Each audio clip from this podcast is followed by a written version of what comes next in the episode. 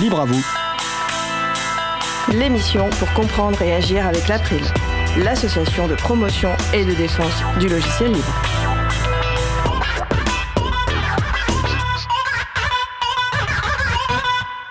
Bonjour à toutes, bonjour à tous. Jeu de rôle libre, c'est le sujet principal de l'émission du jour, avec également au programme la chronique Les transcriptions qui redonnent le goût de la lecture de Mario Dil Morandi sur Comprendre le numérique, première conférence du triptyque de Louis Derac, et aussi la chronique À vaillant, la voix est libre de Laurent et Laurette Costi, sous le thème Ecbalium, ah, cucurbitacine et Firefox.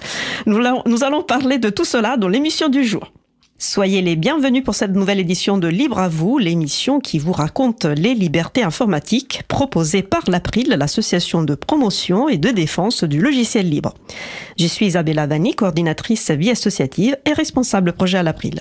Le site web de l'émission est libreavou.org. Vous pouvez y trouver une page consacrée à l'émission du jour avec tous les liens et références utiles et également les moyens de nous contacter. N'hésitez pas à nous faire des retours, nous poser toutes questions. Nous sommes mardi 30 janvier 2024. Nous diffusons en direct, mais vous écoutez peut-être une rediffusion ou une podcast. À la réalisation de l'émission, Magali Garnero, alias Boukinette. Salut Bouki Salut Isa nous vous souhaitons une excellente écoute. Cause commune, la voix des possibles, 93.1 FM et en DAB+, en Ile-de-France. Partout dans le monde sur causecommune.fm et sur l'appli Cause Commune. Pour participer à notre conversation, 09 72 51 55 46 et aussi sur causecommune.fm, bouton de chat, salon libre à vous les choix, voire les coups de cœur de Mario Dil Morandi, qui met en valeur des transcriptions dont elle conseille la lecture, c'est la chronique Les transcriptions qui redonnent le goût de la lecture de Mario Dil Morandi, animatrice du groupe Transcription de l'April. C'est une chronique écrite par Mario Dil et mise en voix par Laure-Élise Daniel, bénévole à l'April, qui a aussi la voix des jingles de Libre à vous. Le thème du jour, c'est Comprendre le numérique, première conférence du triptyque de Louis Dérac. Bonjour, chers auditeurs et auditrices de l'émission Libre à vous, de ces podcasts, vous qui fréquentez peut-être aussi le site Libre à lire. Louis Dérac se présente comme un acteur indépendant et militant de l'éducation au numérique. Il a tenu en ligne un cycle de trois conférences au printemps 2023. Il souhaite, par ce modeste exercice de vulgarisation, dit-il, affirmant qu'il n'est ni expert ni conférencier professionnel, former les citoyens d'une société numérique à un sujet, le numérique, qui, selon lui, est aujourd'hui beaucoup trop mal compris et pas du tout assez politisé, afin d'envisager des pistes pour le faire évoluer à divers niveaux. La progression est logique. Pour transformer le numérique et aller vers autre chose, il faut pouvoir le critiquer que la critique soit positive ou négative, et pour critiquer le numérique, il faut le comprendre. Je souhaitais donc présenter ces trois conférences respectivement intitulées Comprendre le numérique, Critiquer le numérique, Transformer le numérique, soulignant que tout ce qui concerne ces conférences est partagé sous licence libre sur le site de Louis Dérac. Aujourd'hui, la chronique Les transcriptions qui redonnent le goût de la lecture portera sur la première conférence Comprendre le numérique.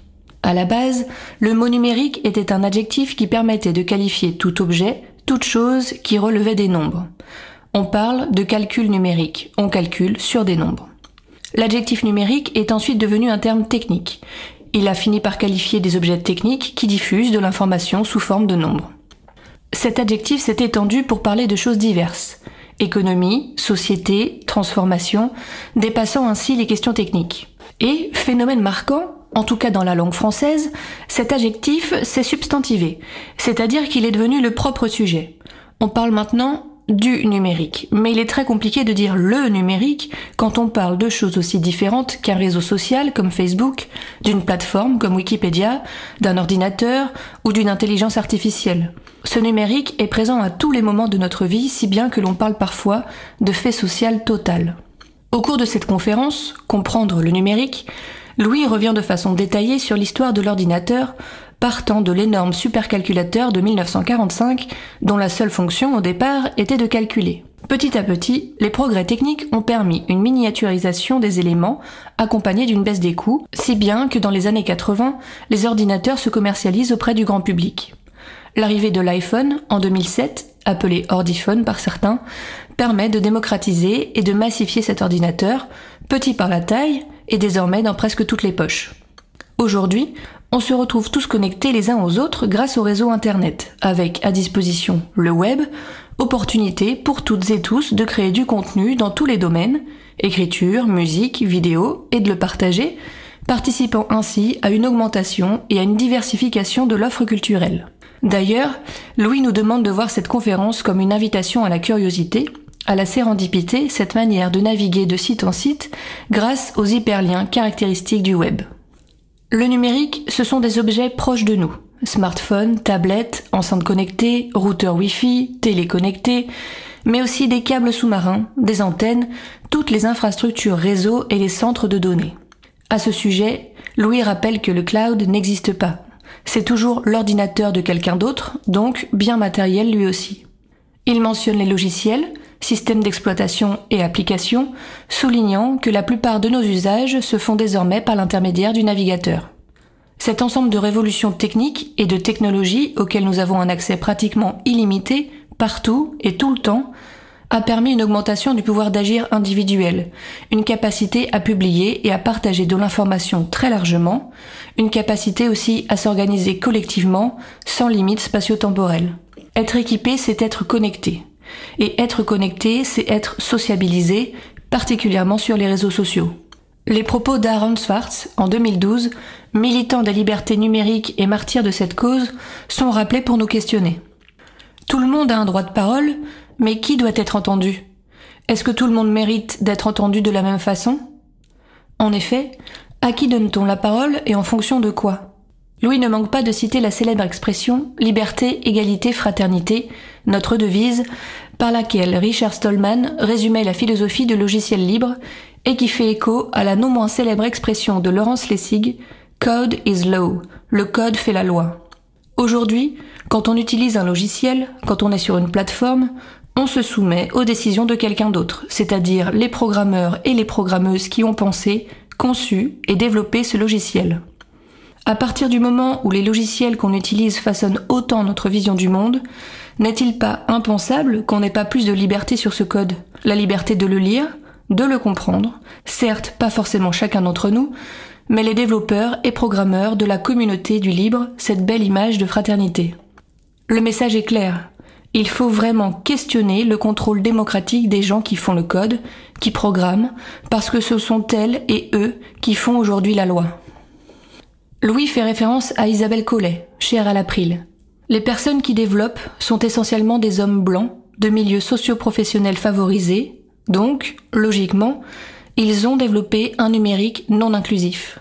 Ajoutant que ce sont souvent des Américains avec un système de valeurs américain, forcément. Le numérique qu'ils ont développé n'est certes pas inclusif, il est biaisé par leur vécu, par leur genre, par leur rapport au monde. Ce n'est donc pas du tout un numérique qui convient à l'entièreté de la population.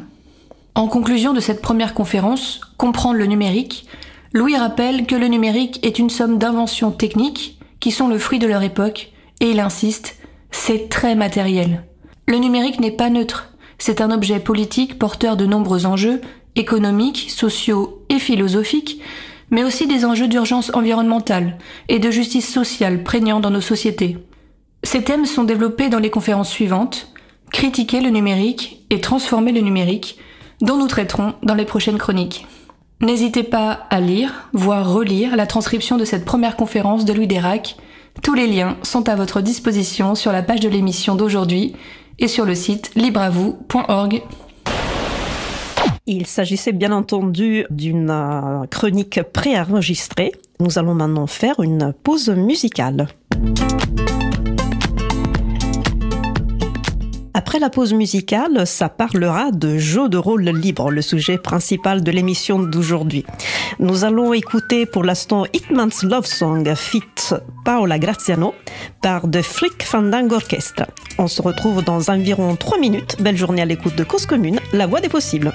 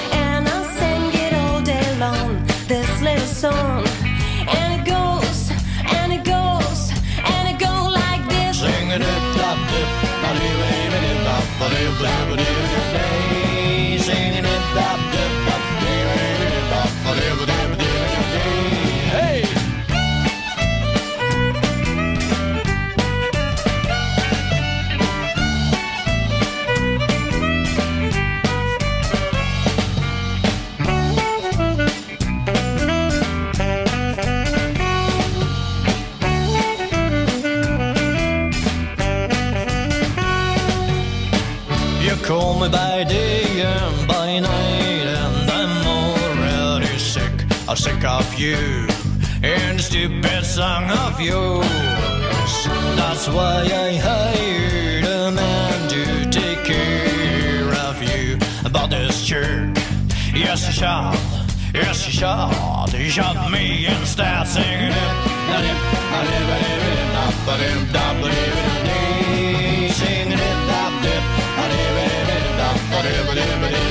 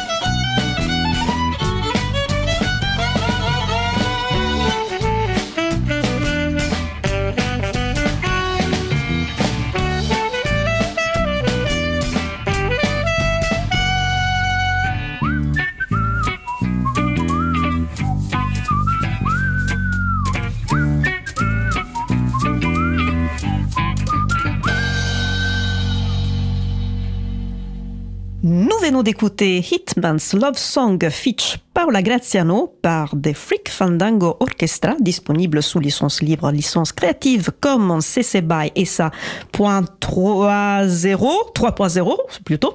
Les pauses musicales d'aujourd'hui ont été choisies par Luc. Merci de nous avoir fait découvrir ce joli morceau. Retrouvez toutes les musiques diffusées au cours des émissions sur causecommune.fm et sur libreavoue.org. Libre à vous, libre à vous. L'émission de l'April sur les libertés informatiques. Chaque mardi de 15h30 à 17h sur Radio Cause Commune, puis en podcast. Passons maintenant au sujet suivant. Nous allons poursuivre par notre sujet principal qui porte aujourd'hui sur les jeux de rôle libres. N'hésitez pas à participer à notre conversation au 09 72 51 55 46 ou sur le salon web dédié à l'émission sur le site causecommune.fm, bouton chat.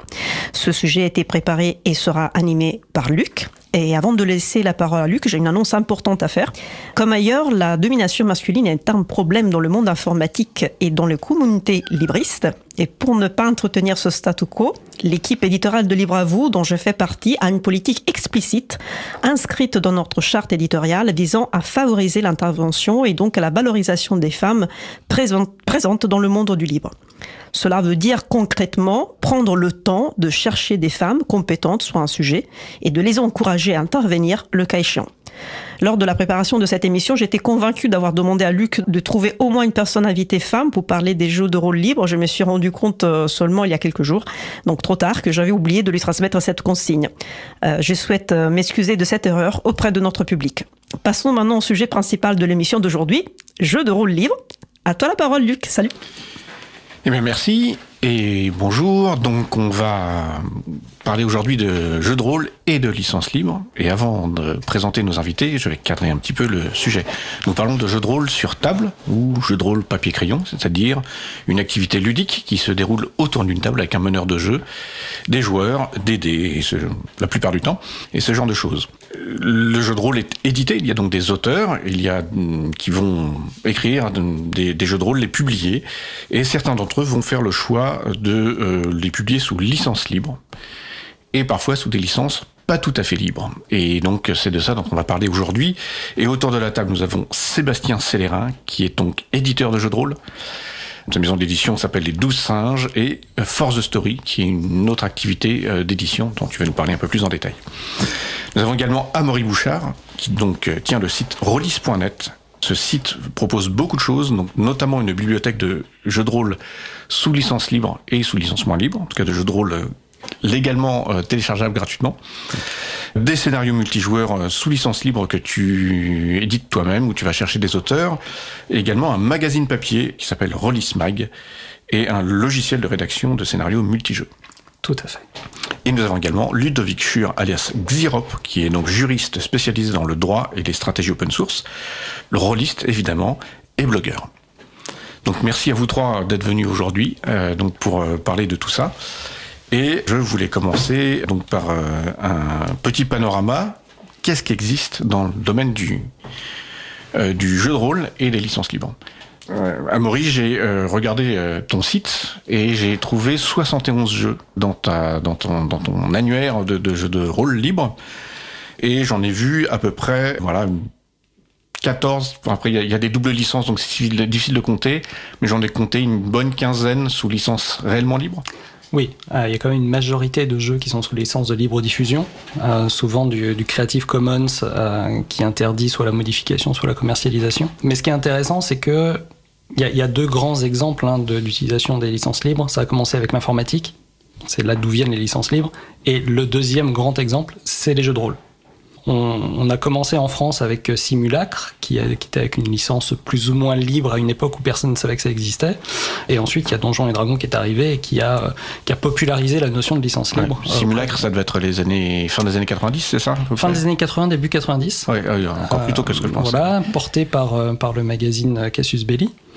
Mais donc voilà, en tout cas, ça a commencé. hum, on pourrait dire petitement, mais l'air de rien, ça a eu un gros impact. Et le fait que Donjons et Dragons soit passé à une licence libre, ça, a popularisé la notion euh, auprès des rôlistes. Et donc c'est ça qui est, intéressant parce que euh, les licences libres s'adaptent extrêmement bien à, ce qu'est le jeu de rôle, c'est-à-dire euh, à la base, quand on fait du jeu de rôle, on prend des œuvres, on les modifie, on les adapte. C'est- polymorphe et, ça convient extrêmement bien aux, licences libres. Le- le- les deux matchent très très bien ensemble. Alors tu as cité Donjons et Dragons, qui a une licence spécifique. On va revenir en détail dessus. Sébastien, toi, tu, tu as publié, tu publies des jeux de rôle et des jeux sous licence libre ou moins libre. Alors, en fait, moi, quand je rencontre un, auteur, on a une discussion sur ce qu'il souhaite faire. Et c'est vrai que le métier d'éditeur, bah, c'est de, de mettre en page, d'illustrer, de commercialiser, de diffuser et de faire la promotion. Donc, euh, il y a des auteurs qui vous disent que, bah voilà, ils souhaitent absolument que vous vous occupiez de tout, et ils sont dans une relation de confiance ou ils sont euh, un parti pris. Enfin, ce qu'ils cherchent en fait, c'est l'édition. Et puis vous en avez qui vous disent, bah oui, mais moi, en fait, j'aimerais aussi que l'œuvre euh, reste accessible euh, de telle ou telle manière. Et donc, on adapte euh, les contrats. Et c'est vrai que, par exemple, sur les, les jeux de société inspirés du jeu de rôle, puisqu'il y a pour le coup pas de meneur de jeu sur ce qu'on publie chez Force the Story, l'œuvre, en fait, c'est une série de questions et des énoncés qui sont sur des cartes. Et en fait, euh, ces jeux, ils sont d'abord proposés sur une interface de navigation sur un site web. C'est comme ça d'ailleurs que moi, en tant qu'éditeur, je les trouve.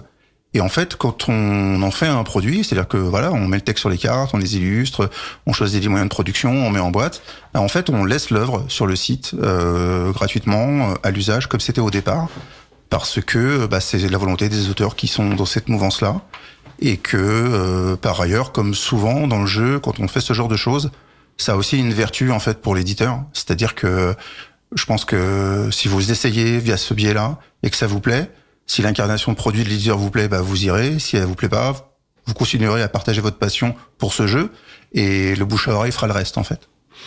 Donc souvent, on entend une objection par rapport aux licences libres en disant mais si tout le monde peut le reprendre, le modifier, euh, même le republier, alors euh, je, perds, euh, comment dire, je peux me faire dépouiller à n'importe quel moment. Toi, en tant qu'éditeur, ça te te pose pas de cas de conscience. Bah, en fait, la question c'est pas tellement si ça me pose un cas de conscience à moi, parce que de toute façon, euh, en tant qu'éditeur, euh, c'est quelque chose que je dis souvent. C'est en fait euh, l'esprit du droit français, c'est que l'éditeur travaille pour l'auteur. Donc euh, moi, ma relation avec l'auteur, c'est trouver la forme adéquate pour lui faire rencontrer un public par rapport à ce qu'est l'image de ma société. Donc si lui après il a des ambitions autres sur d'autres supports ou même sur des supports similaires et qu'il veut d'autres débouchés, bah j'ai envie de dire si jamais j'ai j'ai pas envie de m'associer à cette démarche-là, faut pas que je lui propose un contrat en fait. Donc euh, c'est assez simple. Et puis ensuite, bah c'est vrai que, euh, enfin tout le monde va revenir dessus, mais le jeu de rôle c'est une activité de co-création, c'est-à-dire que on prend un jeu, on y joue et très rapidement dès les premières minutes en fait, on est amené à prendre des décisions, à, à, à avoir des arbitrages sur le déroulement de la partie parce que c'est des jeux autogérés. Donc en fin de compte, on est dans la création, dans la co-création, dans la transformation immédiatement. Donc je pense que les gens qui sont dans ce loisir-là, en fait, ils sont euh, bah oui, ils sont peut-être plus ouverts, en fait, plus sensibles à, à cette démarche-là que les autres. Euh, bon, même s'il y en a qui sont qui tiennent absolument à avoir des contrats très très rigoureux, avec qui leur donnent beaucoup de gages, sans qu'ils voient qui ça leur donne aussi beaucoup d'obligations. Mais euh, oui, je pense qu'on est une communauté euh, qui de toute façon, dès le départ, a le goût du partage en fait, elle ne vit que pour ça. Ludovic, tu, tu voulais réagir euh, Je vais réagir sur un point euh, qui, m'a fait réagir sur le sur le fait de cette, cette question basée sur la euh, sur le fait de se faire dépouiller, de se, de se déposséder en tant qu'éditeur, de, de en tant qu'auteur de ce qu'on a euh, de ce qu'on a écrit. Il y a quand même un aspect important dans le jeu de rôle. Donc, il y a une pour ceux qui nous écoutent et qui sont plutôt des libristes, je pense, qui sont plus habitués au logiciel qu'au jeu de rôle. J'aimerais juste faire un point rapidement sur ce point. Enfin, le logiciel et le jeu de rôle, c'est un peu la même chose. C'est qu'il y a, ce sont deux œuvres qui sont protégées par droit d'auteur, sur lesquelles il peut y avoir des licences, et qui proposent une mécanique, des algorithmiques, qui sont eh, par elles-mêmes non protégeables, sauf aux États-Unis avec des brevets, mais on en reparlera peut-être, et qui peuvent être donc protégés par l'auteur par des licences. Et il n'y a pas de dépossession dans le cadre du jeu de rôle, puisque à partir du moment où on met une licence libre, ou en tout cas une licence un peu permissive, qui permettrait d'utiliser le jeu de rôle, celui-ci va pouvoir être exploité par d'autres, d'autres éditeurs, d'autres auteurs. Ce qui va constituer une barrière à cette reprise, c'est l'existence ou pas d'un SRD, d'un- document de référence du système numérique. C'est-à-dire que si j'ai fait un jeu de rôle sur, sous papier avec une licence, mais qui n'existe aucune version euh, physique, la barrière à l'entrée pour recréer le jeu, ça va être reprendre de texte, parce que je, reprendrai le texte selon les conditions de la licence, mais pour ça, il faut que je le réécrive à la main, ou que je, fasse un ECR, et puis je corrige tout. C'est un peu, de travail, il y a une barrière matérielle à l'entrée. D'accord. Aujourd'hui, le, le jeu de rôle sous licence libre, pour vous, est-ce que c'est quelque chose qui vit vraiment qui est un domaine euh, voilà, qui, qui a un peu son, son mouvement propre au sein du jeu de rôle ou est-ce que c'est quelque chose qui reste anecdotique? Alors moi, de ma vision, c'est hum, souvent quelque chose de vu comme opportuniste. Bon, on va sûrement reparler du cas de, de Donjons et Dragons, mais il y a des initiatives qui sont prises, des, auteurs qui comprennent les licences libres et qui mettent leurs œuvres sous licence libre, qui, des fois, par chance, euh, voient leur œuvre qui intéresse d'autres personnes, soit les règles, soit la philosophie. Par exemple, les, jeux Powered by the Apocalypse, c'est pas des règles, c'est pas un système générique, mais en tout cas, il y a beaucoup de jeux qui, ont, qui, se sont inspirés d'un même système. Et quand ça marche, ben, on voit qu'il y a une communauté, ça fait parler, et donc ça fait des jeux qui initialement peut-être étaient sur une niche, mais qui se sont fait connaître grâce à la communauté que ça a généré. Mais ça, on, on le sait jamais à la- à l'avance. et sur la question que tu posais juste avant, comment faire en sorte que les auteurs n'aient pas peur de, se faire déposséder, ou, un auteur ou un éditeur n'ait pas peur de, vendre moins de, livres de jeux de rôle parce a d'autres personnes pourront réutiliser soit ses règles, soit son, système complet, soit même son univers. Quand j'en parle avec des auteurs, moi je les pousse à ne pas mettre que le système, de pas juste faire un SRD, mais vraiment d'essayer de, de mettre plus de choses sous licence libre, c'est dire que euh, ouais, mais si tu si t'as pas juste une communauté de joueurs, mais aussi une communauté de créateurs qui vont enrichir ton jeu, enrichir ton univers, bah l'idée c'est pas de, de vouloir avoir toutes les parts de gâteau pour toi, c'est d'avoir un gâteau plus gros. Et ça, c'est souvent un argument que les gens peuvent finir par comprendre. Sébastien, peut-être tu as... Oui, bah après, je pense qu'il y a des, il y a des démarches de, de, de création qui sont très différentes. C'est-à-dire que vous avez des gens qui ont une œuvre qui leur est très personnelle, que ce soit un système de jeu, que ce soit un univers, ou même des fois des réflexions sur le dispositif. Parce que tu disais en introduction, c'est vrai que traditionnellement, les origines du jeu de rôle, c'est il y a un meneur de jeu qui arrive avec euh, ses règles, sa proposition de scénariser, les autres font des personnages, et dans le dialogue, une fiction se construit. Mais aujourd'hui, il y a des jeux de rôle où il n'y a pas de meneur de jeu, il y a des jeux de rôle où on n'est pas forcément des personnages, mais on a, on a la responsabilité de grands concepts dans un monde ou dans un type de fiction. Donc tous ces gens-là, en fait, ils sont, ils ont pas la même relation à leurs testeurs, à leurs premiers lecteurs et à leur public futur, en fait. Donc, et c'est vrai que quand vous êtes dans une logique de co-création, bah, assez rapidement, il y a des bonnes idées qui viennent pas de vous. Et euh, ces licences libres, elles permettent aussi de rassurer les contributeurs extérieurs du fait qu'il va y a pas y avoir de querelle entre eux sur qu'est-ce qu'on fait ensemble, en fait. Mais après, je pense que c'est très différent. Enfin, ça peut exister de cette manière-là et ça n'empêche pas un contrat d'édition. Parce qu'encore une fois, le contrat d'édition, les auteurs disent à un éditeur, on vous cède le droit de faire de cette œuvre un objet physique ou un objet incarné reconnu par le monde euh, économique commercial dans un périmètre donné et où on en attend en fait euh, à la fois une belle incarnation, maquette, illustration, mais aussi une mise sur le marché par rapport à, à des points de vente. Donc euh, L'œuvre peut très bien être en Creative Commons et ils peuvent très bien céder les droits à un éditeur. Ils peuvent céder les droits pour un territoire, pour un périmètre différent. Ils peuvent garder certains droits pour certains supports. Donc ces démarches sont très diverses en fait. Très bien. Ben, merci. Alors, euh, on a eu une question sur le, le scandale avec euh, Wizard of the Coast et euh, voilà, mon, plan est extrêmement bien fait parce que c'était un peu le sujet que je voulais aborder maintenant. On a évoqué Donjons et Dragons qui est le jeu de rôle écrasant dans le domaine du jeu de rôle hein, en termes de, de, de pratique, de vente, etc. On pourrait faire une émission entière là-dessus parce qu'il y a, y a toute, une- affaire. Ludovic, est-ce que tu peux nous, parler un peu de toute cette euh, histoire dans un temps bref, ce qui est donc un défi euh, à la mesure de ton talent? C'est un véritable défi car il y a tellement à dire sur l'histoire du le, le scandale euh, Wizards of the Coast Hasbro qui donc qui est un scandale lié à Donjons et Dragons qui va faire sourire beaucoup de libristes qui connaissent bien les les problématiques de de on va dire le mot freemium. En fait, la plupart des jeux de rôle, quand on parle du panorama, on a vu rapidement le panorama, on a assez peu, Amaury l'a souligné, lui, il, en- il encourage les auteurs à faire une libération totale. C'est-à-dire qu'aller sur du Creative Commons et idéalement ne pas forcément aller dans un Creative Commons qui n'est pas libre. On, le sait, les Creative Commons non commerciales ou, ou les Creative Commons sans modification ne sont pas des licences libres. Ce sont des licences de libre diffusion, mais non pas des licences vraiment libres au sens de la Free Software Foundation. Et je le donne en mille, Wizards of the Coast a choisi en, en 2000 l'OGL, la licence OGL, qui est une licence freemium, qui utilise des mécanismes de copyleft, en même temps qu'elle les fusionne avec des mécanismes clairement de licence privatrice, pardon, j'ai dit un terme stalmanien, de licence propriétaire, euh, non, il va pas aimer non plus, ça, Richard.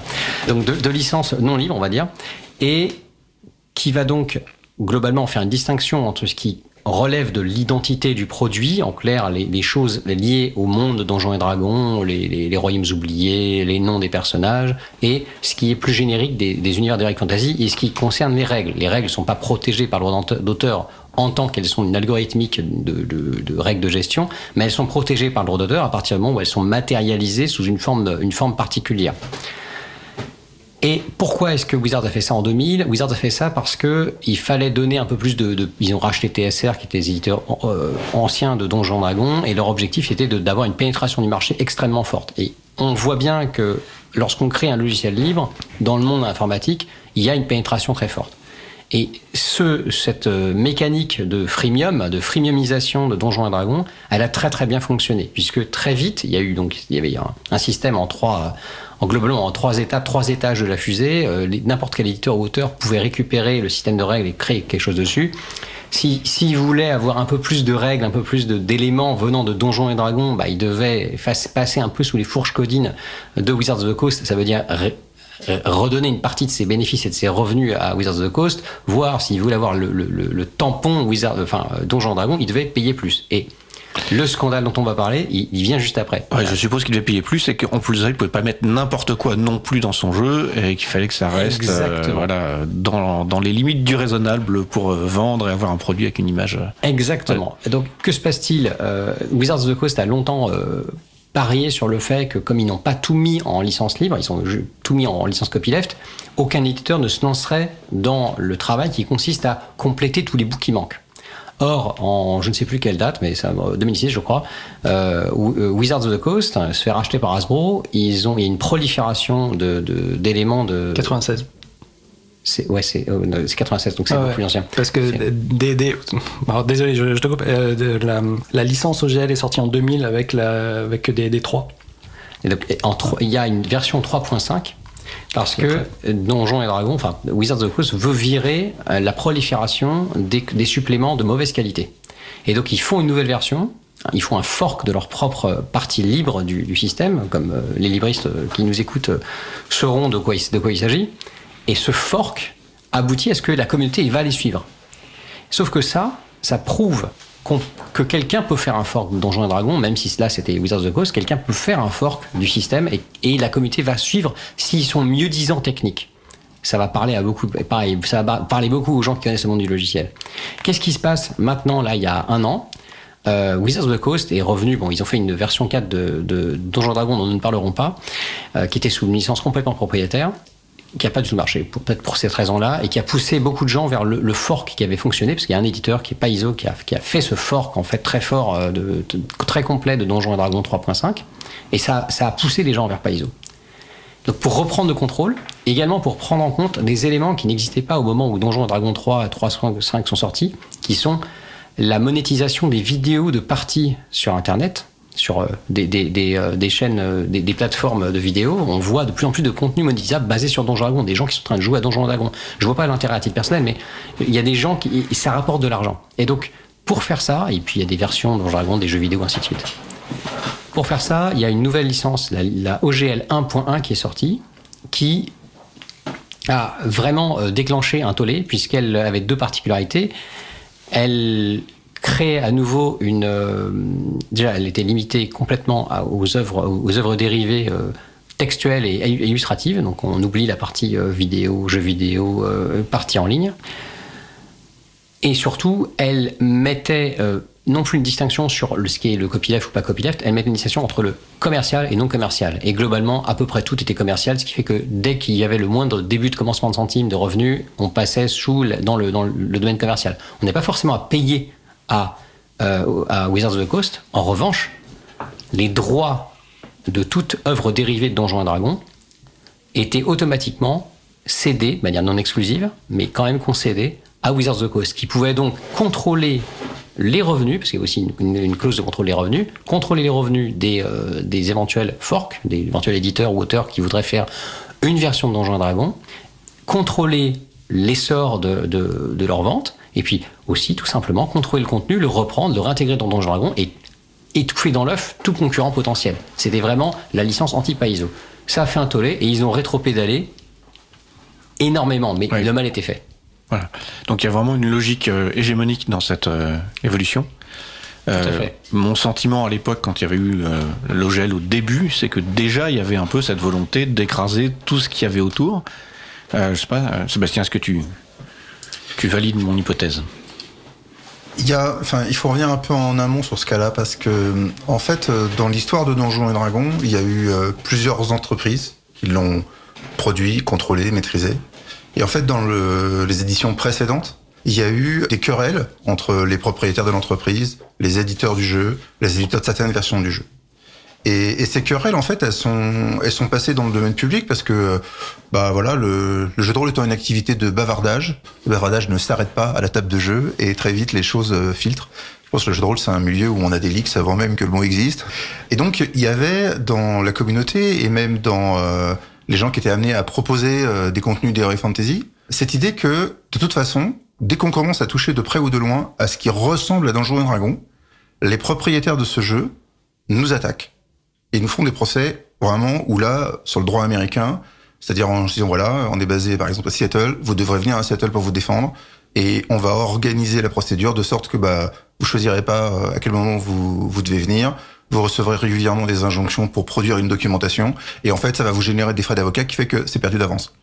Et quand Wizard of the Coast prend le contrôle de Donjons et Dragons, eux ils ont cette idée que en fait ça c'est préjudiciable, il faut mettre un terme à tout ça, et il faut envoyer un signal très très fort sur le fait que c'est du passé et plus personne ne se comportera comme ça avec un fan. Et en même temps, ils sont un peu dans le creux de la vague, parce que ce qui fait qu'une autre entreprise aussi florissante que Wizard of the Coast dans le jeu spécialisé peut se payer dans Donjons et Dragons, alors que c'est le gros succès du jeu de rôle et de la littérature interactive en fait euh, imprimée euh, sur le monde anglo-saxon, c'est bien que cette entreprise, elle avait des difficultés et qu'elle était achetable en fait. Et donc eux, leur objectif, c'est de se dire, bah nous, il faut que on repérennise ce loisir, parce que les gens de Wizard of the Coast qu'on crée Magic, ils viennent aussi de là en fait. Donc ils ont une relation affective qui est de se dire rendons à Donjons et Dragons sa gloire passée et faisons en sorte que ce qui nous colle au basket disparaisse et créons une opportunité pour que tout le monde ait envie de nous aider. Et c'est en ça que l'idée de la licence, libre pardon, va arriver parce que ça paraît être le bon outil pour se remettre bien copain avec tout le monde. Mais en ayant une arrière-pensée, c'est que Wizard of the Coast à ce moment-là sait déjà qu'ils sont dans des négociations pour vendre leur entreprise à un géant du jouet. Ils savent pas encore qui. Et donc, ils ont aussi le souci de s'assurer que, d'une certaine manière, Donjons et Dragons sera protégé de ses prochains propriétaires. Et que leur lien avec la communauté mmh. restera, parce que c'est ça qui les préoccupe aussi beaucoup. Donc, il y a eu, je pense, des, euh, des, des, des intérêts, des objectifs, pas forcément faciles à concilier. Et, euh, et puis bah après, euh, bah voilà, ce sont des hommes comme les autres. Euh, les directions changent, les gens en responsabilité bougent. Il y a des maladresses. Et puis à un moment donné, Donjon Dragon devient extrêmement fort sous un nouveau propriétaire, au point que dans le contrôle de gestion, il arrive à un niveau où c'est d'autres gens du groupe qui regardent et qui trouvent que s'il y a eu cet effet de levier, on doit pouvoir monétiser encore plus fort. Et leur licence, qui n'est pas libre, ne leur permet pas en fait. Et pendant ce temps-là, bah, les phénomènes digitaux se sont beaucoup développés et il y a effectivement euh, bah, des gens qui brassent euh, des millions de vues, qui monnaient leur audience, qui font de la publicité, des produits dérivés, avec leurs dérivés de dérivés de cette licence. Et les propriétaires de Donjon Dragon se disent, mais euh, enfin, comment ça se fait qu'on ne touche pas notre part? Oui, oui, tout à fait. Amaury, tu voulais euh, réagir Ouais, bah, pour, compléter un petit peu, je veux dire, alors des informations que moi j'ai glanées, euh, effectivement quand TSR éditait euh, Donjons et Dragons et donc avec euh, Advanced Dungeons and Dragons, il y avait une gamme qui était pléthorique avec plein d'univers et énormément de livres qui se cannibalisaient entre eux. C'est-à-dire qu'il n'y avait pas plus de joueurs, mais les joueurs achetaient des livres différents, donc ça coûtait très très cher à maintenir. Et la, réflexion de se dire, bon, nous ce qu'on veut vendre, c'est le triptyque guide du joueur, guide du maître et le bestiaire monstrueux. Ça, c'est ça qui nous rapporte de l'argent. Par contre, un jeu comme Donjons et Dragons doit avoir des univers bah, faisons en sorte que ce soit les autres qui prennent le risque financier d'éditer les, les, univers et tout le monde sera content. Et c'est effectivement ce qui s'est passé et ça a très très bien marché. Il n'empêche que le, le, le, redémarrage du jeu de rôle dans les années 2000, là où dans les années 90 ça s'était quand même cassé la gueule aussi bien aux États-Unis qu'en Europe, euh, ça a été grâce à ça. On peut dire que c'est un peu artificiel, mais c'est quand même grâce à ça.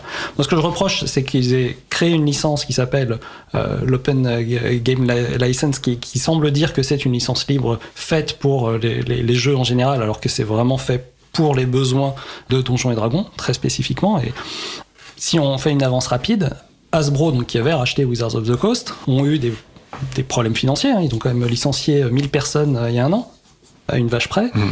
Et donc forcément, il y a sûrement alors on peut imaginer hein, qu'il y a des financiers qui sont entrés dans la boucle, et euh, comme euh, bah, ça a été dit, on se rend compte que, euh, mais attendez, alors, ouais, surtout pas ISO, c'est quand même le gros qui a, qui, a, réussi à tirer les marrons du feu, ils ont dû se dire, bah ouais, mais attendez, eux, l'argent qu'ils gagnent, bah, c'est de l'argent qui doit nous revenir à nous. Donc ils sont oui, dit, oui. Bah, on va changer les choses. Et voilà.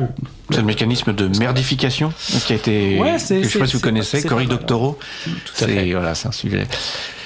Ludovic, tu voulais peut-être dire quelque chose On va bientôt faire une pause musicale, mais si tu veux. Hyper ouais. rapidement. Il y, a une. Euh, J'entends bien, en fait, je, suis, je, suis, je partage complètement les, les, les, points de vue en fait de, de, de mes compagnons ici. Euh, le point que je m'aimerais préciser, c'est qu'il y a eu une erreur qui a été faite, je pense, euh, à un moment par un juriste quelque part, en écrivant la licence OGL 1.0A qui a été, euh, qui, qui, a, qui a vécu plusieurs versions. Euh, qui est lié au droit américain. Alors est-ce que c'est une erreur ou pas Ça, une c'est une grande question. On voit bien que les gens qui ont créé, Sébastien a raison, les gens qui ont, créé Donjons et Dragons 3ème édition et 3.5, quand ils ont créé la licence OGL, ils ont dit l'important c'est qu'elle soit perpétuelle, c'est que les gens puissent continuer de, l'utiliser. Et qu'est-ce qui le prouve? C'est qu'il y a un article dans lequel, c'est l'article 9 de la licence OGL qui dit que dans le cadre de la mise à jour de la licence, Wizards donc, et, et, Wizards of the Coast et ses agents désignés peuvent publier des versions mises à jour de cette licence et on peut utiliser n'importe quelle version de cette licence pour copier, modifier et distribuer tout contenu de jeu ouvert distribué à l'origine sous n'importe quelle version de cette licence. Ça veut dire que théoriquement, la licence OGL, qu'elle soit en deux, euh, version 3, version 99 ou version 2500, de toute manière, n'importe qui pouvait prendre n'importe quoi. Et c'est un juriste de Hasbro qui est revenu en arrière et qui a déclenché le scandale en disant le cas, il y a un mot qui est, il y a un mot qui est important, c'est version autorisée de la licence. Ce qu'on va faire, c'est qu'on va désautoriser la licence pour éviter cette compatibilité ascendante et descendante de toutes les licences et de tous les contenus entre eux. Et en faisant ça, on va pouvoir imposer une nouvelle licence. Et donc, on a vu que ça n'a pas fonctionné. Voilà.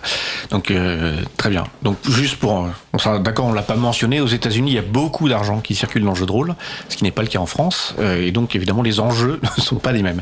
On va faire une petite pause musicale et euh, vous allez souffrir parce que le titre de la chanson est en allemand et euh, voilà, ça fait très longtemps que je n'ai pas parlé allemand. Donc c'est dit Grosse Liebe, donc le grand amour, par Die, Lehre im Kern deiner Hoffnung. Excusez-moi, donc sous licence CC Bayassa 3.0.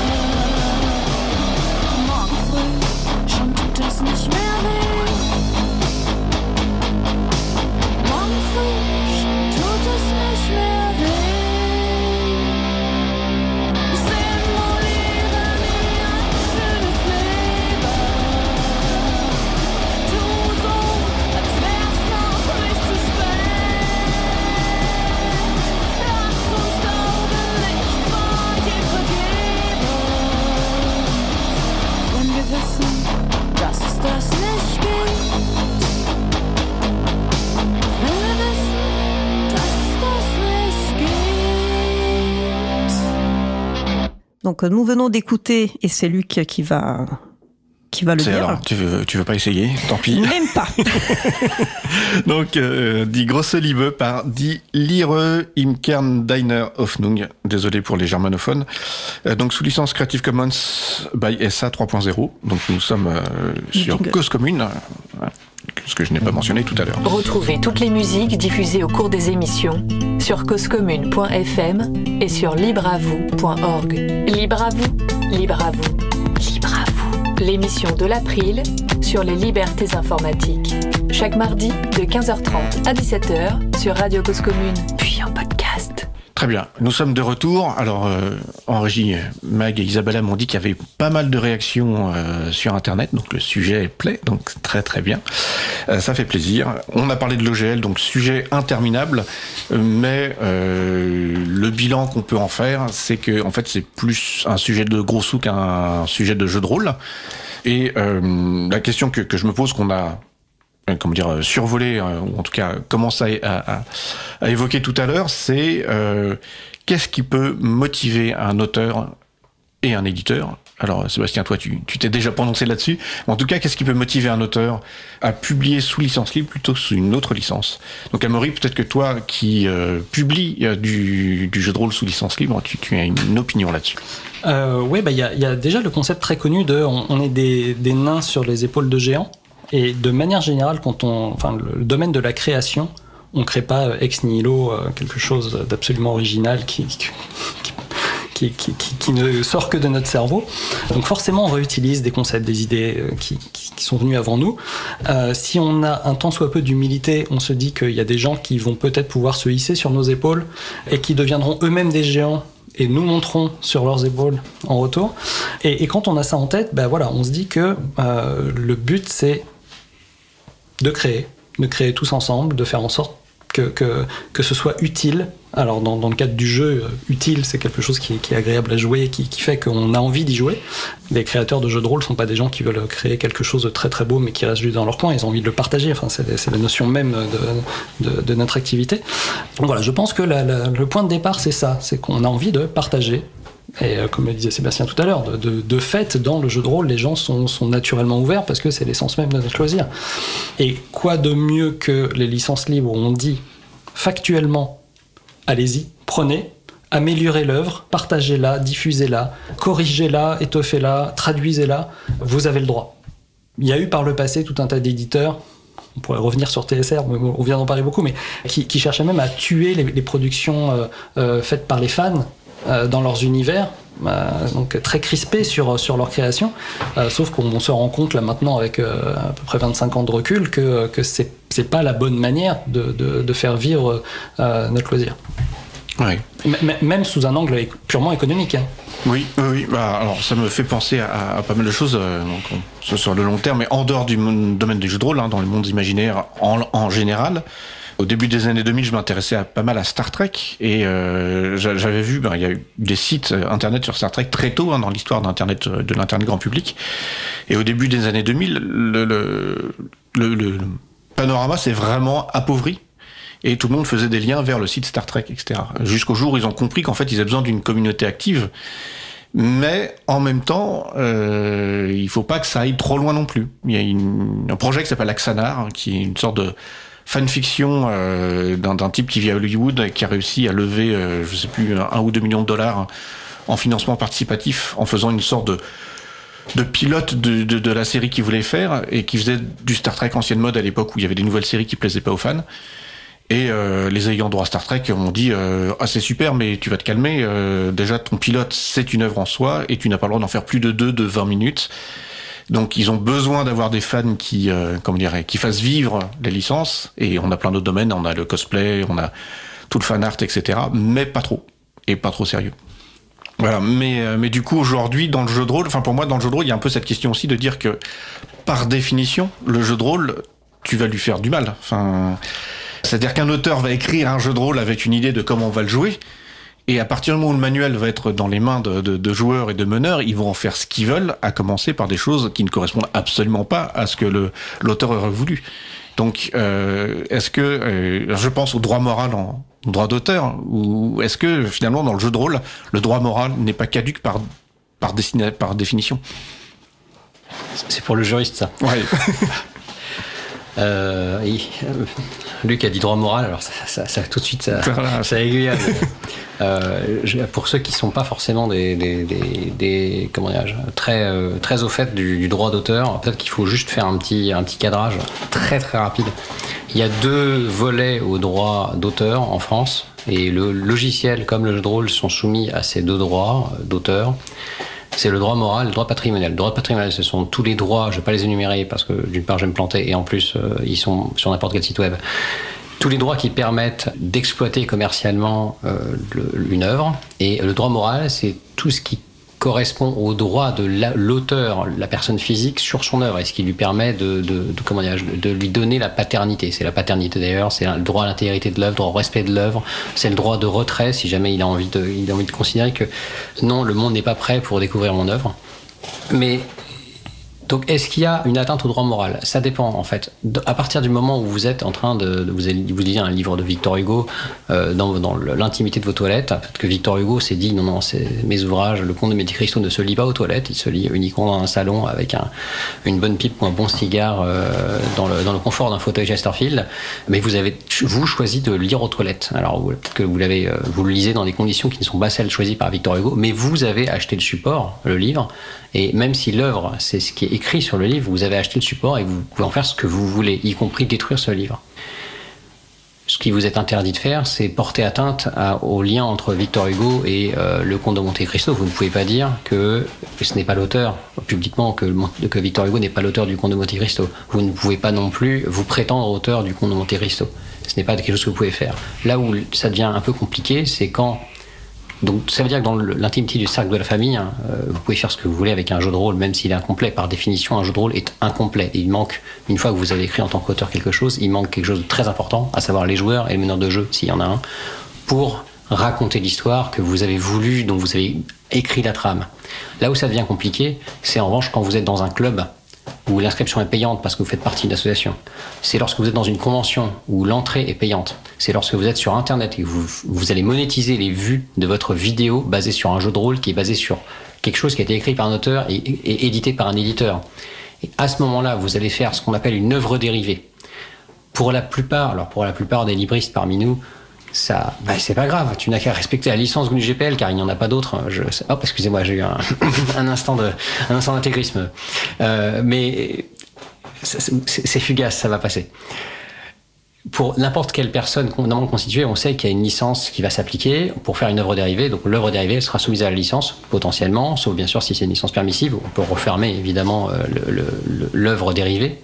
Mais pour un jeu de rôle, c'est plus compliqué. Parce que si le jeu de rôle il est sous une licence par définition non libre, je donne l'exemple de l'OGL qui a des mécanismes copyleft mais qui reste une licence freemium, qui appartient à un éditeur qui, qui, qui veut des gros sous, à savoir Donjons et Dragons, enfin euh, Wizards of the Coast, pardon, on en a parlé tout à l'heure, ça pose une difficulté. Vous allez, vous, en tant comment vous, quand vous allez filmer votre partie et vous diffuser sur Internet, vous allez faire une œuvre dérivée, vous allez monétiser une œuvre dérivée de quelque chose qui est préexistant. Et évidemment, il est, ça va être compliqué pour le, pour le, titulaire des droits de venir vous, vous, solliciter et vous demander de l'argent. Mais c'est pas impossible. Et si on n'est pas que dans le domaine de l'argent, euh, tu peux imaginer euh, faire des misères à, un univers. J'ai des souvenirs de, de lycéens où j'avais un copain qui, qui, était un grand fan de l'appel de Cthulhu. Et euh, quand il était au collège, ses, ses joueurs mettaient un canon de 75 à l'arrière d'un camion, ils allaient dans les marais et tuaient des profonds, voilà, en, en, en mode boucherie. Euh, voilà.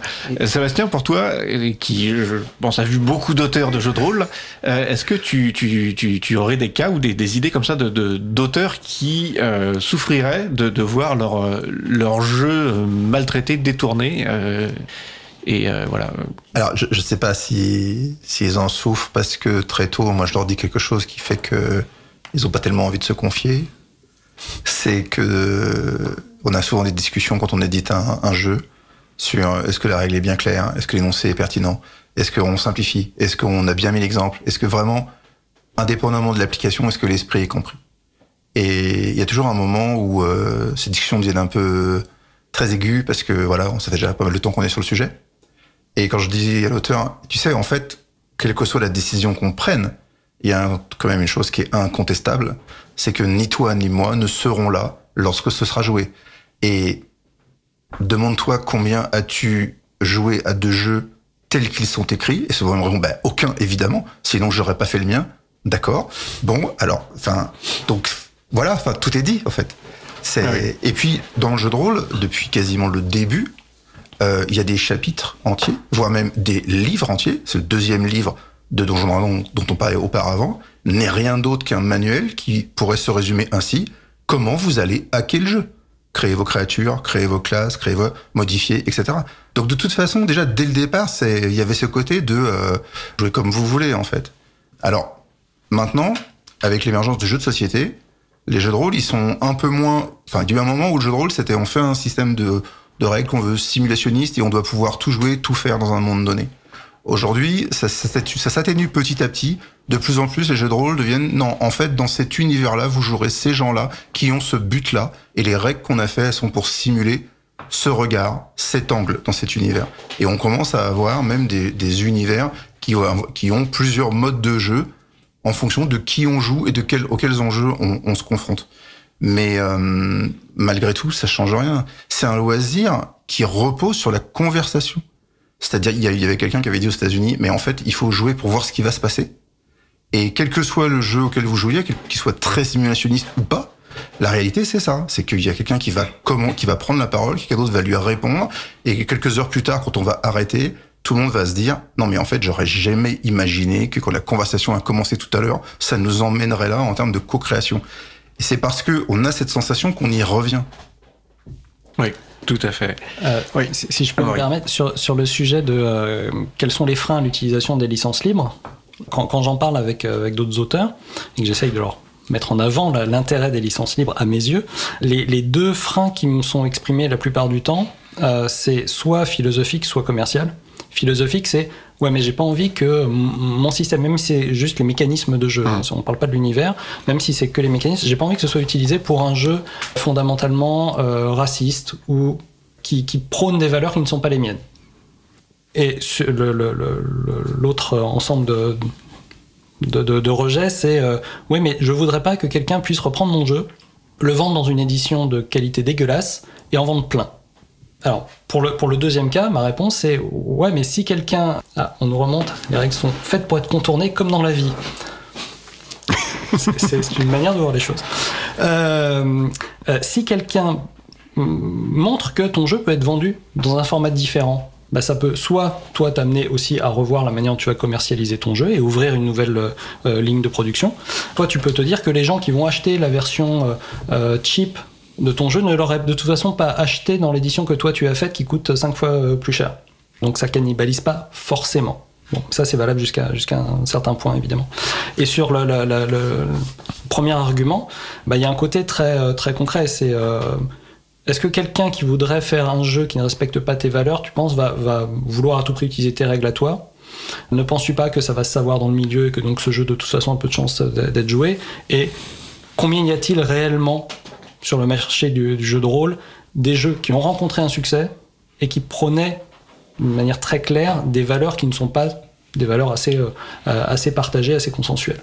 Et donc, on, on- voilà, il y a quand même un aspect entre la théorie et la pratique, il y a une différence, et on, on se rend compte qu'en pratique, les, les vrais freins sont, sont assez peu euh, réels, oui. je trouve.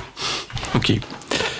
Très bien. Bon, j'ai un sujet qui n'a ouais, avec aucune transition, mais euh, qu'on avait évoqué, qui était euh, par rapport au, au contexte dans lequel on évolue. Le jeu de rôle a changé, malgré tout. On parlait tout à l'heure de l'actual play, les gens qui jouent sur Internet. Avant, effectivement, le jeu de rôle, sauf convention, c'était dans le cercle pri- privé. En convention, c'était public, mais il y avait quand même un public très limité.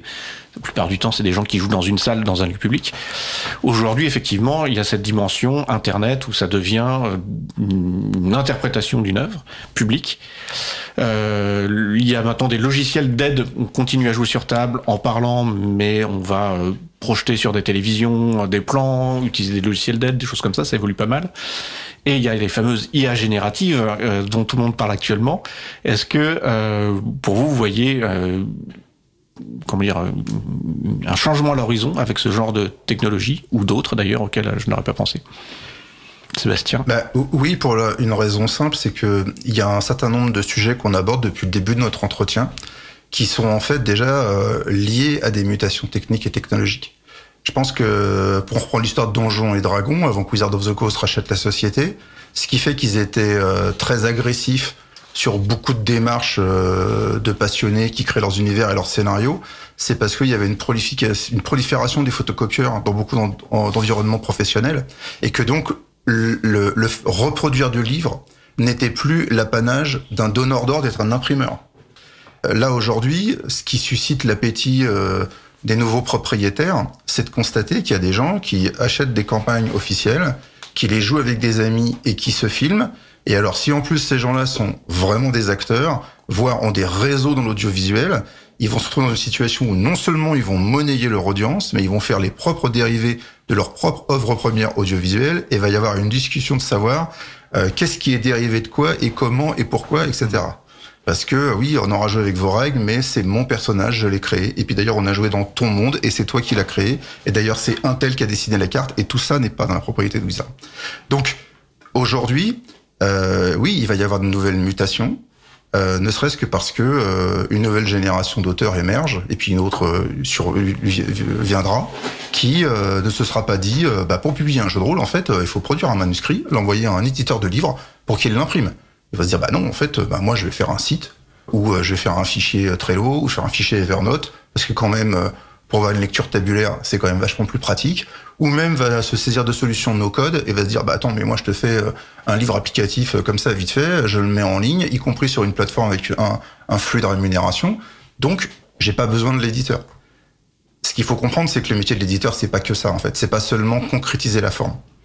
Euh, donc oui, voilà, des mutations, il va y en avoir d'autres. Et par rapport aux IA, je pense que de toute façon, parler de ça, c'est, genre, je, prends le risque, parce que de toute façon, je crois quoi qu'on dise, on, on, sera la proie des colibés, mais moi, je me souviens euh, du moment où, Photoshop vraiment se développe et où des gens commencent à dessiner et à peindre avec Photoshop. Et on nous expliquait que non, mais moi, j'achèterais pas de jeu de rôle dont la couverture aura été fait euh, sous Photoshop en peinture digitale, parce que c'est pas ça de l'illustration. Euh, Aujourd'hui, il euh, n'y a pas beaucoup de jeux de rôle qui sont illustrés par de vraies illustrations. Et je vais même aller plus loin que ça. De par la dimension du marché, il y a beaucoup de jeux de rôle qui ne sont même pas édités avec des vraies illustrations digitales, mais sont plutôt du speed painting, ce qui n'accepterait même pas en concept art dans, un, dans un studio indépendant de jeux vidéo. Hmm. Donc euh, voilà, enfin, il y a, y a, les choses évoluent. Euh, il y, a des, y a des innovations technologiques, il y a des contraintes de dimension de marché qui fait que la forme va changer et que tout ça va être intégré. Ludovic. Oui. On parler d'IA, alors on va. Il faut quand même un petit peu cadrer dans le droit, non Je crois pas. Enfin, je pense que c'est toujours important. Ça, c'est, oui. le droit de l'IA. Il n'y a pas pour l'instant. Alors, j'entends souvent dire oui, mais l'IA, c'est un vide juridique. Pour l'instant, euh, en quelques années de droit, j'ai jamais vu de. J'en ai jamais rencontré. On a beaucoup parlé, mais je l'ai jamais vu. Alors peut-être qu'il y a un trou noir juridique quelque part dans l'espace, mais pour l'instant, j'en ai jamais vu. Et l'IA, il n'y a pas de vide juridique. Hein. C'est l'IA, c'est quoi? C'est le fait de prendre des œuvres préexistantes qui peuvent avoir des licences ou pas le, fait, le, fait de les utiliser pour entraîner un réseau neuronal et ensuite demander au réseau neuronal, qui est un logiciel, de faire un output génératif.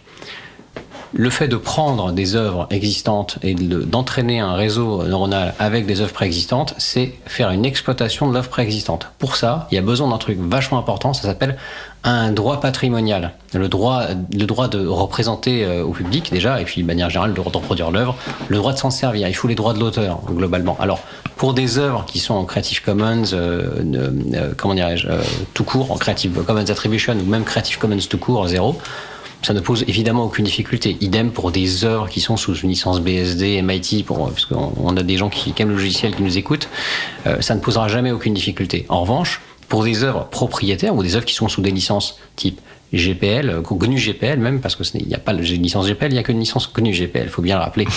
Euh, Là, à ce moment-là, clairement, les obligations de réciprocité de la licence doivent s'appliquer, devraient s'appliquer à ce qui est généré par l'IA, parce que quelle que soit la, la, la manière dont l'IA va traiter par son réseau, par s'entraîner en fait, faire un output à partir d'un input, il y a cet output à partir de l'input. S'il n'y avait pas eu l'input, il n'y aurait pas eu l'output. S'il n'y avait pas eu cette entrée, il n'y aurait pas cette sortie. Donc cette sortie, c'est une œuvre dérivée de l'entrée comme il y a des milliers, des dizaines de milliers, des centaines de milliers, des millions, des milliards d'œuvres qui sont en entrée, on se retrouve avec une sortie qui est une œuvres dérivées, de milliards d'œuvres en entrée. Donc, pour moi, il n'y a pas de dilution des droits, il y a juste un, problème d'exploitation. Alors, il y a eu des décisions de jurisprudence aux États-Unis qui nous disent l'IA ne peut pas être auteur. Il ne peut pas y avoir de lien entre un- une personne physique au- auteur et une œuvre créée par une IA.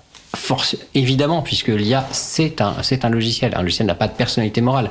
Ce n'est pas une personne. À la rigueur, on peut imaginer, et je ne suis pas tout à fait d'accord avec cette, euh, cette approche à titre personnel, que quelqu'un qui a une super idée pour faire un prompt puisse euh, avoir un, lien ténu avec une œuvre euh, utilisée, mais maintenant même ChatGPT est capable de faire des, des- des images sans prompt. Donc c'est même cette, cette- ce savoir-faire du prompt qui pouvait être vaguement justifiable, on peut le mettre de côté. Il y a, il y a- il y a- il peut plus y avoir de lien entre la personne qui demande une, une- une image générée et, euh, et cette personne.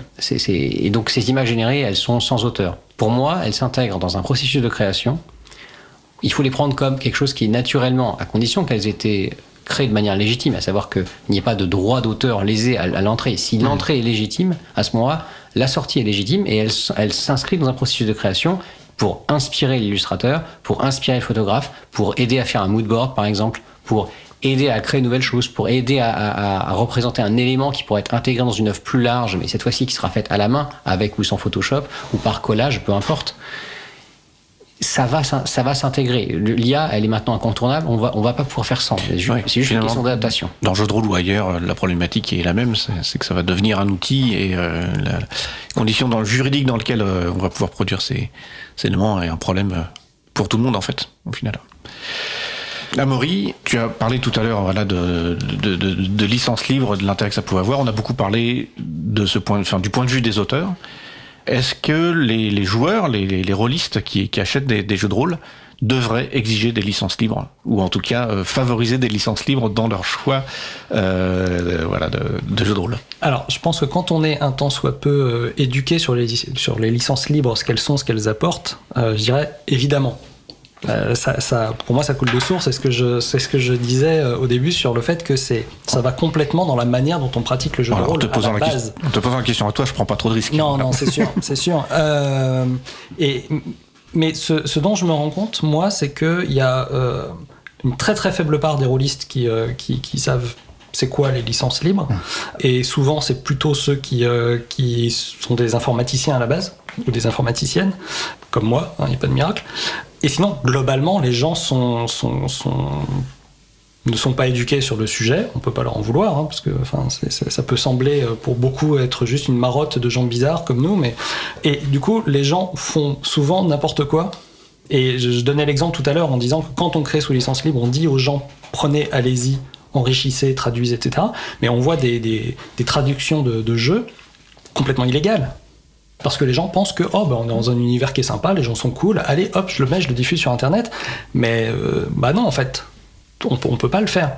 Et euh, avant, euh, à une époque, je faisais du, jeu de société et je, faisais- des jeux de société que je mettais sous licence libre. Alors pour le coup, des jeux de société sous licence libre, il y en a vraiment pas beaucoup. hein.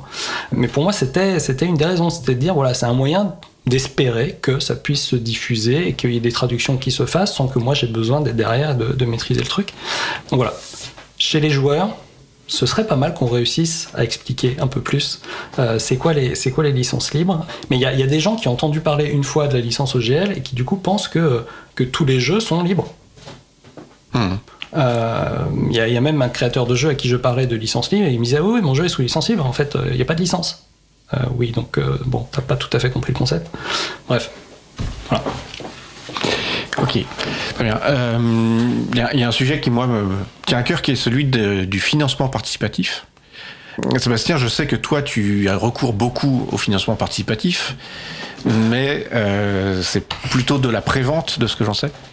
Oui, alors ça, en fait, aujourd'hui, il y a, plusieurs initiatives euh, de relations commerciales participatives. Donc, historiquement, il y a le financement participatif. Ça, effectivement, euh, je vous expose mon projet, vous me donnez de l'argent et il y a une forme de contribution. Et puis, bah voilà, ça, ça nourrit le projet. Et puis, petit à petit, en fait, les plateformes qui faisaient ça, dans le domaine du jeu, c'est vraiment devenu euh, plutôt des précommandes participatives.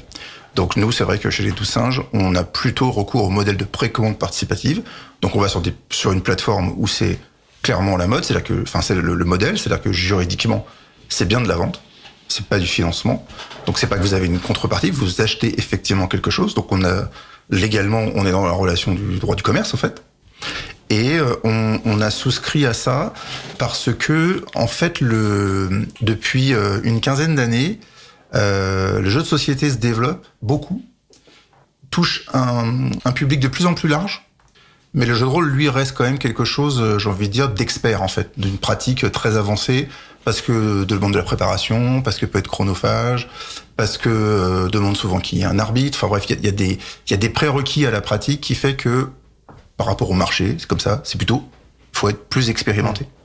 Et du coup, les magasins, comme eux, ils achètent pour revendre, bah, ils ont de moins en moins de place à consacrer aux jeux de rôle. Et ça devenait vraiment compliqué bah, de, de, de s'assurer que la rencontre se, se fasse. Parce que euh, autant le, la littérature ou, ou le disque, c'est une certaine, une certaine manière, c'est un marché de l'offre, c'est-à-dire que vous proposez la diffusion qui met en distribution, les gens passent dans les rayons, ils servent et toute la chaîne est, est, est comment euh, est rémunérée sur le prix final. Le monde du jeu, c'est pas ça en fait. Nos, nos clients, ce ne sont pas les gens qui jouent, qui les achètent en magasin, c'est les gens qui les achètent pour les revendre.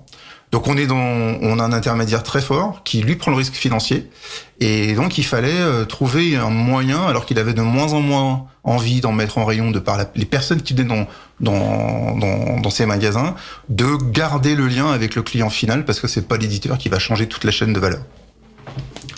Donc après, bah, ces projets-là, euh, ils sont avec des tickets d'entrée, euh, des paliers qui sont très différents en fonction euh, des ambitions artistiques, de, l'audience, du type de jeu, du type d'univers. On a beaucoup parlé de Donjons et Dragons. Certains se disent peut-être parce qu'il est très connu, parce que c'est le premier, parce que ça fait 50 ans cette année.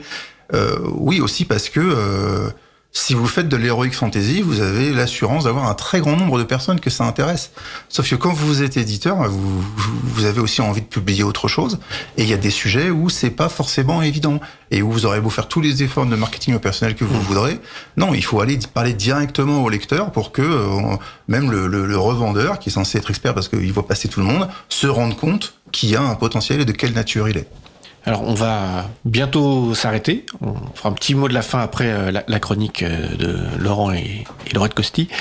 Et on va écouter un morceau euh, de Seb Cachotte, qui est un groupe qui fait de la musique sous licence libre et qui a recours au financement participatif et eux se payent, c'est-à-dire payent leur temps de travail avec le financement participatif. Et évidemment, on ne sait pas ce que va donner la musique tant qu'on l'a pas entendu. Est-ce que tu penses qu'une formule de ce type-là serait faisable en jeu de rôle. Si toi tu arrivais en disant écoutez, on va sortir un jeu de rôle, pour l'instant j'ai rien à vous montrer, mettez des sous sur la table et vous verrez bien ce que ça donne. Mais ce sera sous licence libre. Est-ce que tu penses que c'est jouable? Je pense que ça peut, ça peut fonctionner si la personne qui porte le projet a déjà une, une forme de notoriété. Soit parce qu'il a déjà publié, soit parce qu'il a une communauté. Ou alors qu'il a des arguments pour se positionner dans le genre où il annonce l'incarnation d'une promesse, où tout le monde se dit ah, cette idée-là, personne l'a eu. Maintenant, je pense que, enfin, donc, au tout début des opérations de participatif, franchement, c'était beaucoup ça. On ne mmh. savait pas grand-chose. Aujourd'hui, c'est beaucoup moins le cas. Mais c'est plutôt qu'on a régressé, en fait. De, de, mais de nos jours, ça, ça, arrive encore. Enfin, ce sont des éditeurs connus qui peuvent porter des projets, mais on a souvent au début de, de la campagne juste quelques artworks, euh, quelques illustrations, et, mais pour que ça, marche, ça donne envie. Et pour que ça marche, il faut montrer plus que ça. Ouais. Bon, en... Donc le nerf de la guerre, c'est la notoriété au final, hein c'est ça. Ouais. C'est la notoriété et c'est de montrer que euh, c'est suffisamment avancé. Le, Aujourd'hui, l'enjeu, c'est le délai entre le moment où l'opération se termine et le moment où on livre. Parce qu'il y a eu euh, énormément d'abus par des porteurs qui, de projets qui ne savaient pas ce qu'ils faisaient. Et puis que la crise sanitaire et les confinements et les difficultés sur les matières premières et l'énergie ont amplifié les retards de livraison. Donc aujourd'hui, il y a une très très grosse défiance. Et puis il y a une actualité euh, en ce moment euh, de gens qui mettent la clé sous la porte sans livrer. Donc c'est compliqué. D'accord, très bien. Alors on va se retrouver après euh, la pause pour euh, donc la les chroniques. Voilà, pour faire un petit mot de la fin pour vous trois. Je vous remercie déjà de votre voilà de votre participation. Et donc on va écouter la Christopher Song, je crois. donc par Seb Cachotte sous licence CC by SA 3.0 3 points,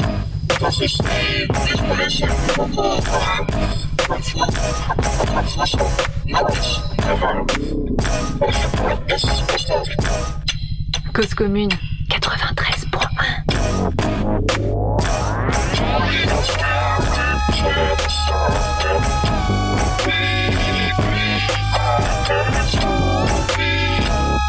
Let's go.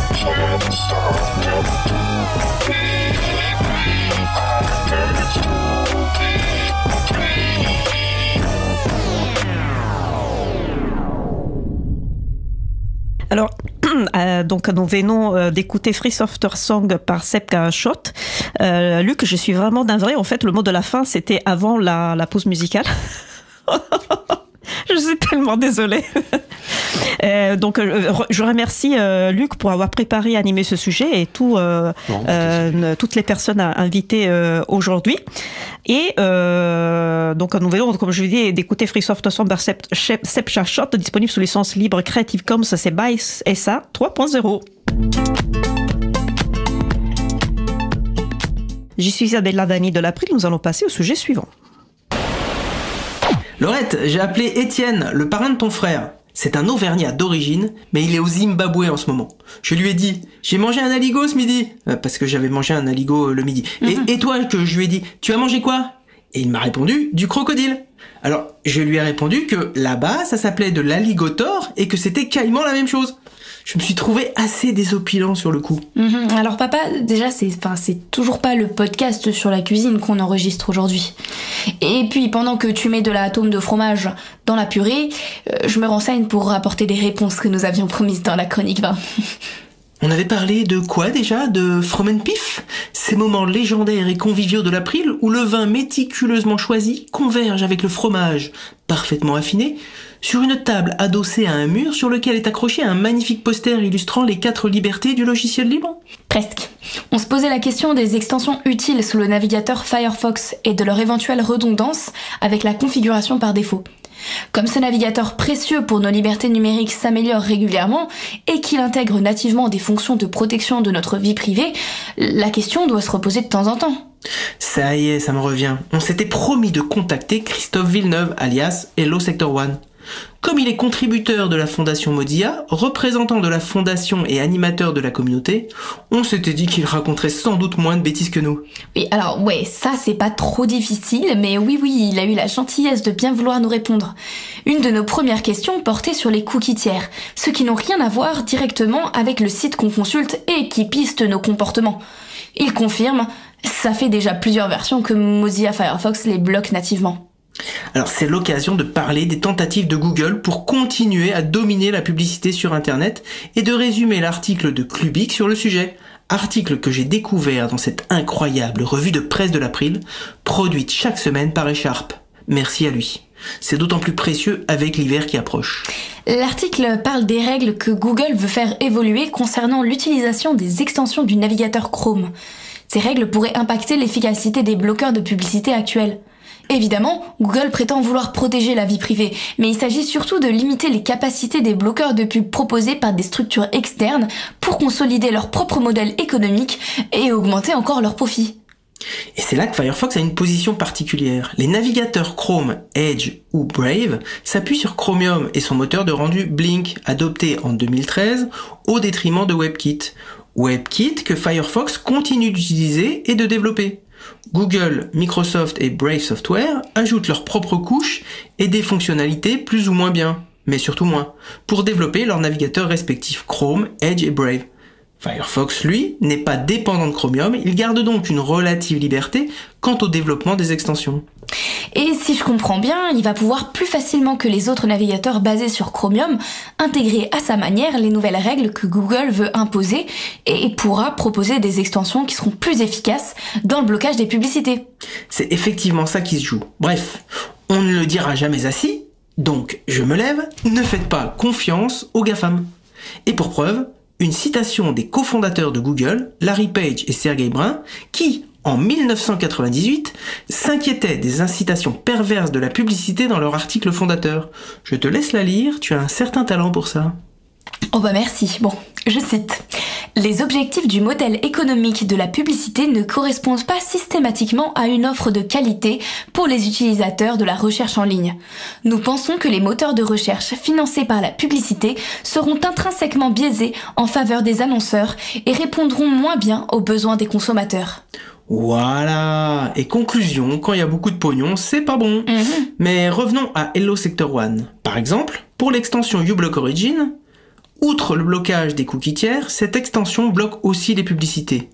Même s'il y a une redondance sur la gestion de ces cookies par rapport aux fonctionnalités actives par défaut sur Firefox, elle est précieuse pour lutter contre l'affichage intempestif. Donc, on l'installe. Et on avait parlé de Privacy Badger et Ghostery dans la chronique de l'émission 112.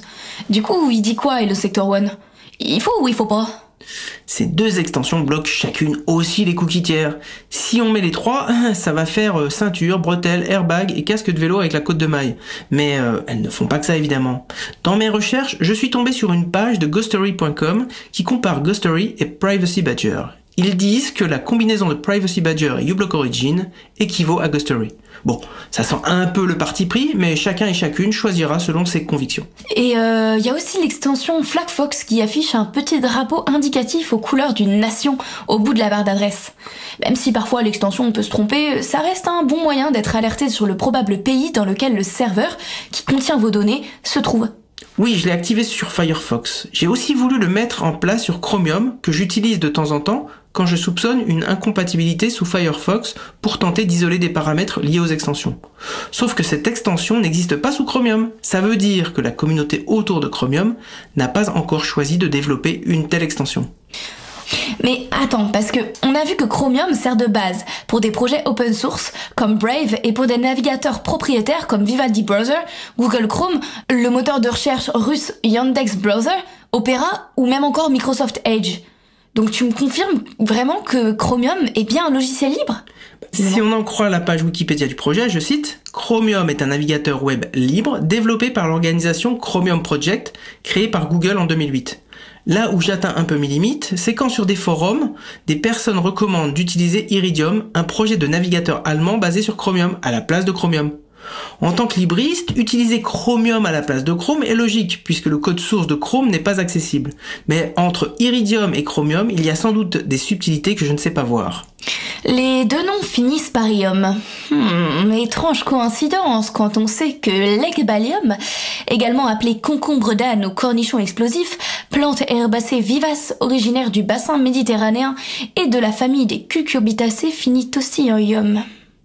Mais pour en revenir à Chromium et Iridium, le mystère reste entier d'épaississement. Il te faudra peut-être demander à tes alliés, papa. Bah dis donc, on en apprend des trucs. La particularité de l'Egbalium réside dans son fruit, qui ressemble à un petit concombre. Lorsqu'il arrive à maturité, il éclate sous l'effet de la pression interne, projetant ainsi ses graines à plusieurs mètres de distance. Ce mécanisme permet une dissémination efficace et rapide des graines dans l'environnement. L'Egbalium possède également des propriétés médicinales, notamment grâce à sa teneur en cucurbitacine aux effets anti-inflammatoires et analgésiques. Eh et comme d'habitude, quand vous placerez ce sujet dans les conversations annuelles, n'oubliez pas de dire où vous l'avez appris, de faire un don au passage en soutien à la radio Cause Commune qui en a besoin, vous pourrez voir le lien pour cela, et d'adhérer à l'April si ce n'est pas encore fait. Ce sera tout. Bonne idée pour les alliés. Je demanderai à Stéphane Bortsmeyer, qui continue gentiment à relire cette chronique, dont le niveau technique reste pourtant bien bas. Euh, ça fera peut-être une réponse à apporter pour les prochaines chroniques. Mais on promet rien. Bon, comme la chronique doit durer 10 minutes max et non pas 42 heures, on va être obligé de renvoyer les personnes qui nous écoutent vers la page des extensions recommandées par l'équipe de Firefox pour préserver au mieux sa vie privée. À retenir peut-être deux choses avant de conclure tout de même. D'abord, Firefox Mobile est désormais compatible avec toutes les extensions qui existaient pour Firefox sur ordinateur. Et bam, uBlock Origin et Privacy Badger sur mon tel. Et Hello Sector One nous a également parlé de conteneurs. Alors ce n'est pas forcément récent comme implémentation dans Firefox, mais ça améliore aussi la préservation de la vie privée lors de la navigation. En quelques mots, il s'agit d'organiser ces navigations pour empêcher des collectes entre différents sites internet. Vous pouvez utiliser les propositions par défaut, comme euh, vie personnelle, professionnelle, achat en ligne, bancaire, etc. Ou définir des univers de navigation vous-même pour empêcher les passages d'informations et le partage de cookies entre les sites. Il existait déjà la possibilité de créer des profils sous Firefox, mais cette extension simplifie les choses. Bon, va falloir qu'on arrête de parler de Firefox, papa. Sinon, les gens vont penser qu'on travaille bénévolement pour Mozilla et non pas bénévolement pour l'April. Ils pourraient croire qu'on touche notre non-salaire de la part de Mozilla, justement, alors que c'est bien l'April qui nous non-verse notre non-salaire de bénévole. Ah bah juste remarque euh, cette remarque-là. C'est important de ne pas mélanger les genres. Mhm. On pourrait nous accuser de conflit d'intérêts à promouvoir des causes et des trucs bien. Mhm. Avec tout ça, on n'a pas parlé de la manière dont la transition numérique avance dans ton association. Euh, on se promet de prendre la température à la prochaine chronique? Ah bah écoute, c'est OT, hein, et puis en attendant, je vais parcourir le calendrier de l'avant des jeux que proposait Mozilla en 2018 et le calendrier de l'avant des extensions de 2020. Allez, la bise Papa Pril. La bise à toi, chasseuse d'Ecbalium et collecteuse de cucurbitacine pour les rhumatismes de ton petit papa vieillissant. C'était une nouvelle chronique euh, du duo Laurent et Laurette Costi, euh, la chronique à cœur euh, vaillant. Et je laisse le mot de la fin pour nos amis sur le plateau. Merci de nous laisser une petite minute. Donc, on va commencer par Maury. Alors très très vite, si vous êtes créateur de jeux de rôle, euh, mettez vos jeux sous licence libre, sous une vraie licence libre, pas la licence OGL, il en existe plein. Et si vous êtes joueur, euh, parlez-en autour de vous et faites pression sur les, les gens que vous connaissez pour qu'ils consomment des jeux sous licence libre. Ludovic? Bah, Merci beaucoup d'avoir fait un rappel, euh, c'est pas souvent à la radio. Qu'est-ce que je peux dire à part fin? Merci beaucoup de nous avoir écoutés et respectez bien le droit, surtout des licences libres. N'oubliez pas, il n'existe pas d'autres voies que celle de la liberté logicielle et de la liberté du jeu de rôle. Sébastien?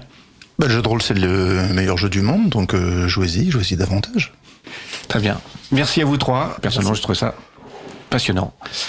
Et euh, merci euh, pour l'invitation à l'émission. Merci à vous. Donc euh, notre émission euh, se termine. Je remercie les personnes qui ont participé à l'émission d'aujourd'hui. Luc, Oméry Bouchard, Sébastien Celerini, Ludovic Schur. Aux manettes de la régie aujourd'hui, Magali Garnero. Merci également aux personnes qui s'occupent de la post-production des podcasts. Samuel Aubert, Elodie Daniel Giraudon, Langen, bénévole à l'April, euh, Julien Osman, bien sûr, et Olivier Gréco, le directeur d'antenne de la radio. Merci aussi aux personnes qui découpent les podcasts complets des émissions en podcasts individuels par sujet, Quentin Gibaud, bénévole à l'April, et mon collègue Frédéric Couchet. Vous retrouverez sur notre site web libravou.org toutes les références utiles ainsi que sous le site de la radio N'hésitez pas à nous faire des retours pour indiquer ce qui vous a plu, mais aussi des points d'amélioration. Vous pouvez également nous poser toutes questions et nous y répondrons directement lors d'une prochaine émission.